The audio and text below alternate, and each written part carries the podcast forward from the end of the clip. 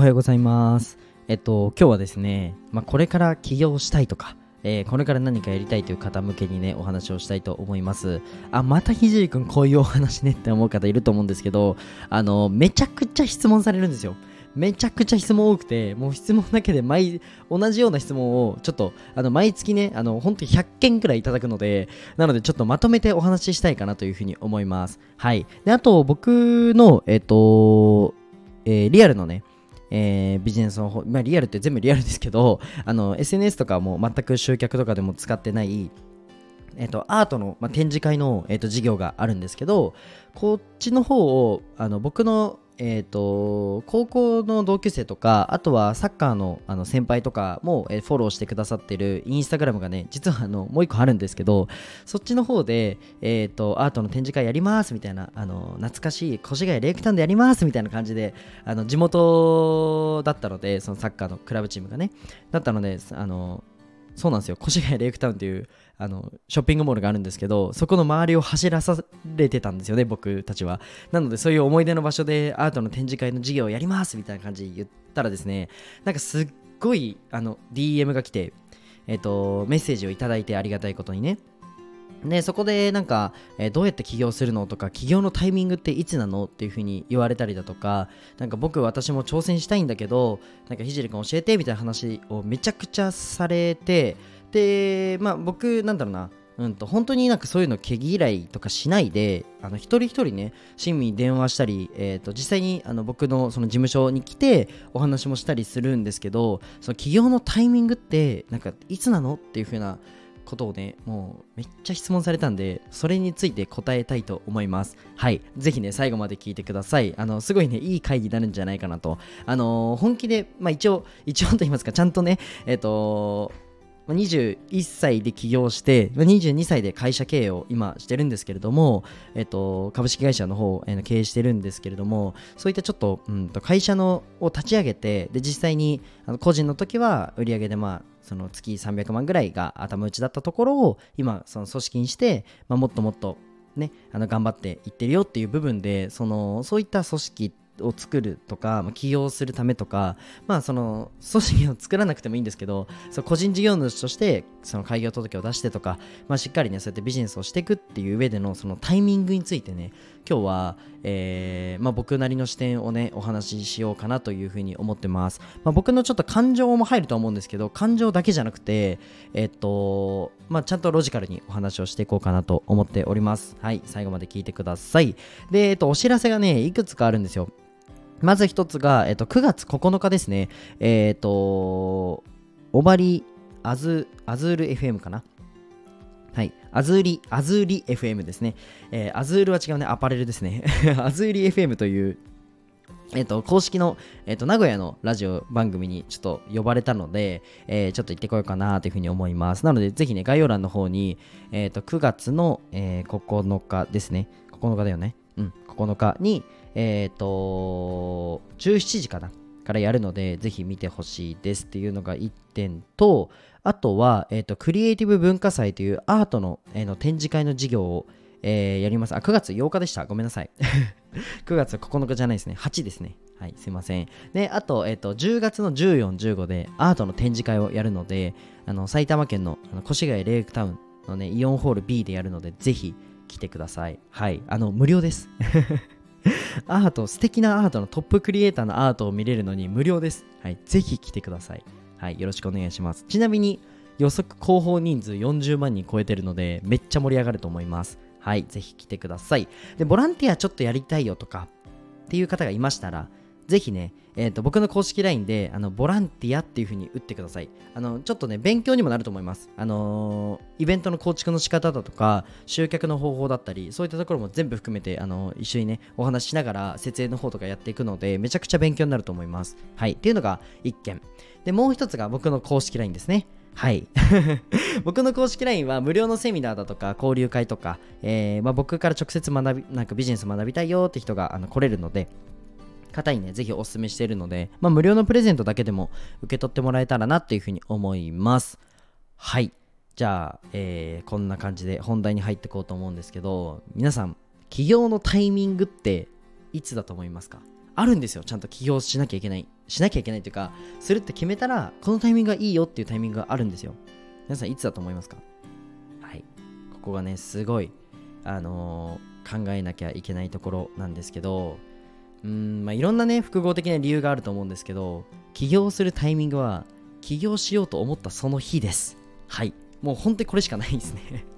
起業しようと思ったその日か、うん、まあ直近であのお尻決めるっていうのが1週間後にまで起業しますって決めるのがいいと思います。で何やるのかはさておきもう起業するって決めてしまえばあの情報を取る部分にもあじゃあこれがお金になるのかなとかこういう風にやったらビジネスになるのかなっていうまず思考が養えるので全てもう最初はもう思考から入るんですよこういう風にやんなきゃいけないとかっていう状況に追い込まれると人間ってまあやるんですねで、はいはい、ひじりくん、またそういう行動系ねと思っている方がね、多分今、あの多数だと思うので、めちゃくちゃロジカルに話しますね。じゃあ、起業するタイミング。僕は一番最初にビジネスやったのが中学生だったんですけど、お金もない、人脈もない、はい、え知識もない、技術もない、この状態で始めたんですね。じゃあ、起業するタイミングで、じゃあお金の部分がちょっと整って安定してから進もう。人脈がこれぐらいいてこういう風に紹介が回るようにしてから進もう、はい、あとはそうだな。うーんいろいろあるんですけどじゃあフォロワーが何人になってから進もう。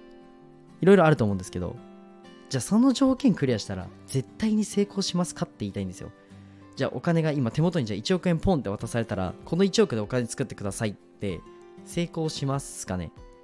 これがめちゃくちゃ大事であのお金なくても人脈なくてもその自分のこの思考回数さえ増やせば起業ってできるんですよ。いや本当に。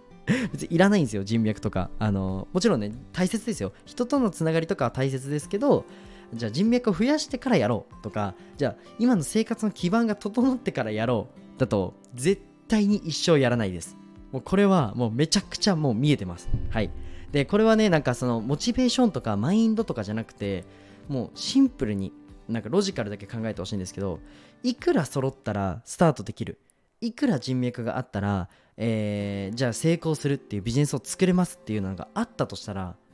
もうそんなのもう乗ってるじゃないですか。なんだろうな。例えばそうだな。じゃあ1億円手に入れて人脈はじゃあ経営者の人脈が100人増えました。ってなったらビジネスが絶対成功しますよってなったらもう企業の教科書みたいなのがあると思うんですよ。そんなのないじゃないですか。もう人によっては状況違うし、えー、その立ち振る舞いだったりコミュニケーションの取り方だったりやりたいビジネスだったりもう全員違うんであのタイミングなんてないんですよ。っていうのが結論。タイミングが今っていうのが結論なんですけどこう勉強したらやりますってその知識ってじゃあ無限に増えてくるじゃないですか。その知識ってゴールがないんですよ。けどそのゴールを追ってしまうとまあそれって研究者だと思う。研究者になりたかったら研究者でいい僕は全然いいと思うんですけどまあ病院の先生とかねあの素敵だと思うんですけどそうだな。だからビジネスにおいては研究者になっちゃいけないんですよね。研究はもちろんしなきゃいけないですよ。こういう風にサービス提供したらいいなとかあるんですけどただ研究者になっちゃいけないんですよね。あの経営者なので研究者と経営者は違くて、えー、とそれがすごい大事でなんかこれだけなんかその起業するために勉強中ですっていう方めちゃくちゃいるんですけど起業しちゃった方が勉強になるんですよね。だって全部自分で組み立てなきゃいけないのであの必要な情報は取るじゃないですか。なのでなんか起業するために今勉強中で勉強してから起業しますって方たくさんいるんですけどじゃあどこまで知識が手に入れたら起業できるんですかっていう話なんですよね。であのトップの経営者も毎日勉強してますよ。で僕自身も起業してこういった組織を作ってからも毎日勉強してるんですよ。どういう風にやったらじゃあ集客の母数増えるのかなサービスのクオリティが上がるのかな毎日勉強してるんですよね。けどえっ、ー、と、進ん、その起業してない方で、まあ起業したいっていうあの目的があるならなんですけど、これは全然この放送って、じゃあ起業しなさいっていう話ではなくて、そのタイミングの話ですね。なんですけど、そのやりたいってもし思うので、何か自分でね、やりたいとか、まあ、副業でも何でもいいんですけど、やりたいって思う方は、その勉強してからやる、えお金が増えてからやる、あとは人脈増えてからやるってめちゃくちゃ落とし穴なので、じゃあどれぐらい知識が増えたら成功できるんですか？どれぐらいお金が増えたらできるんですか？どれぐらい人脈が増えたら、えー、行動できるんですか？って見えた時に、マジでゴールないんですよ。